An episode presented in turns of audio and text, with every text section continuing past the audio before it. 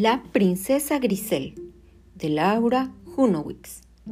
Desde la cama, Grisel miraba las estrellas a través de la ventana, ah, suspirando. Nunca se había imaginado que ser princesa sería tan decepcionante. Los vestidos que usaba eran muy lindos, pero incomodísimos. Jugar con eso puesto era como querer bailar dentro de una torta de merengue. Además, nunca la dejaban hacer cosas en las que se pudiera manchar.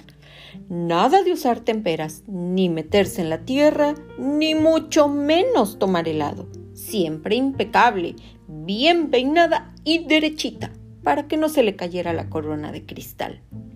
Y como si fuera poco, en el palacio no había otros niños con quienes hacer amigos, sino príncipes que todo el tiempo intentaban rescatarla aunque no hubiera ningún peligro a su alrededor.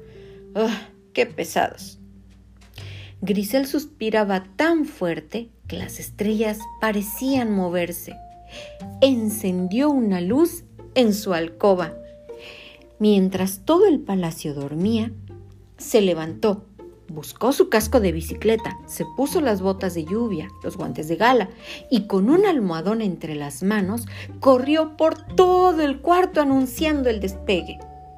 Volvió a la cama, que ya no era una cama, sino la cabina de una nave espacial que la llevaría a Marte, a Saturno y más allá.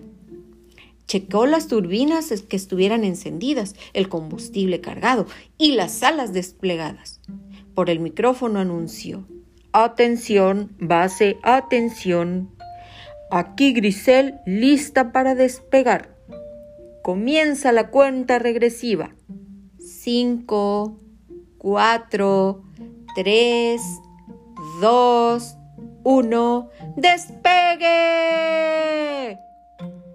Después de un fuerte temblor, Grisel y su nave atravesaron la ventana del cuarto. El palacio se veía cada vez más pequeño, primero como un ratón, después como una hormiga y al final no lo vio más. Adelante esperaban Marte, Saturno y más allá.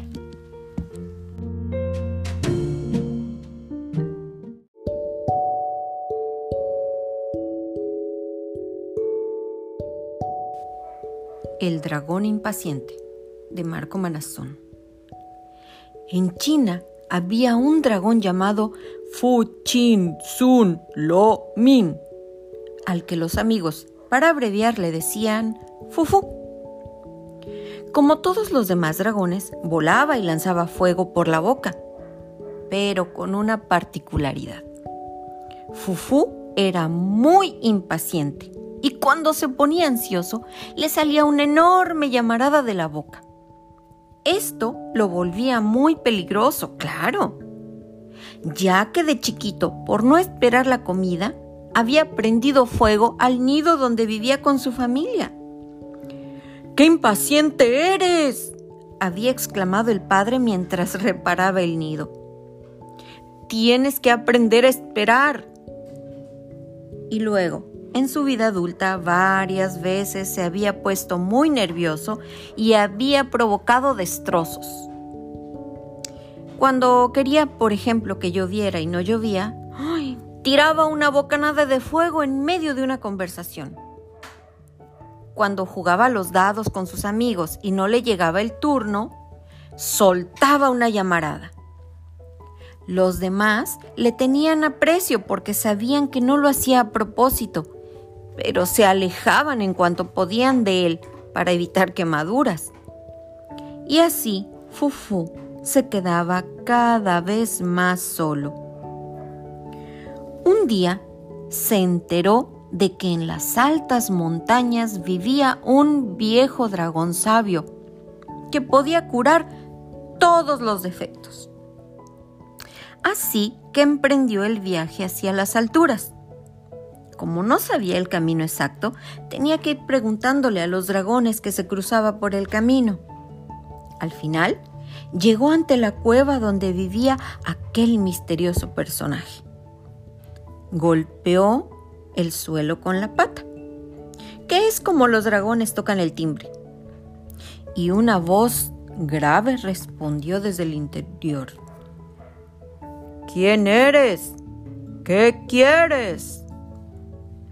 Soy un dragón, susurró.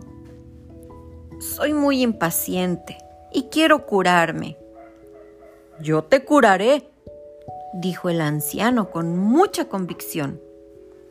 Espera allí.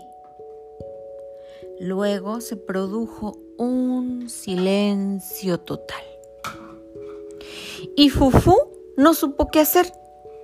Como ya caía la noche y en las altas cordilleras hace mucho frío, se metió un poquito más adentro de la caverna y se sentó contra la pared. No me tengo que poner nervioso, fue lo primero que pensó. Sería una vergüenza que se me escape una bocanada de fuego justo aquí donde vengo a curarme. Al rato le dio sueño y se dispuso a dormir.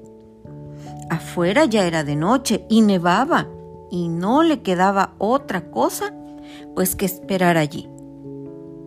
A la mañana siguiente, a Fufu le dio hambre y pensó en salir a buscar un desayuno.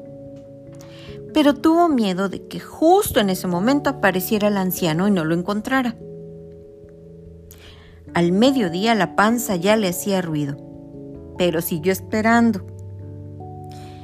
En la noche, cuando ya temía que en cualquier momento salieran llamaradas de la boca por la impaciencia, apareció aquel sabio dragón. Su figura era majestuosa. Querido joven, has venido para aprender a ser paciente. Y hace más de un día que esperas. Esto prueba que puedes controlar tu ansiedad si te lo propones. Fufu lo miró sin entender bien. Quiero decir, ya estás curado. Esperarme era la prueba. Fufu lo abrazó feliz y en el acto voló hacia su casa y nunca más soltó una bocanada de fuego involuntaria.